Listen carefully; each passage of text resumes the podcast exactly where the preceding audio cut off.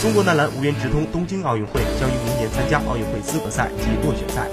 奥运男篮十二个参赛名额将确定八个，余下的四个参赛名额将在落选赛中产生。在本届世界杯上未能直接获得奥运会门票的球队，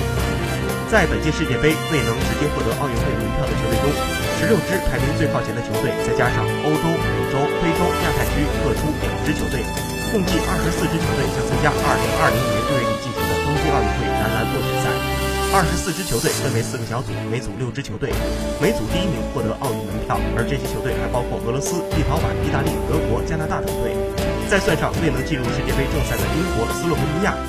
对于中国队来说，想通过落选赛杀进奥运会，实在难如登天。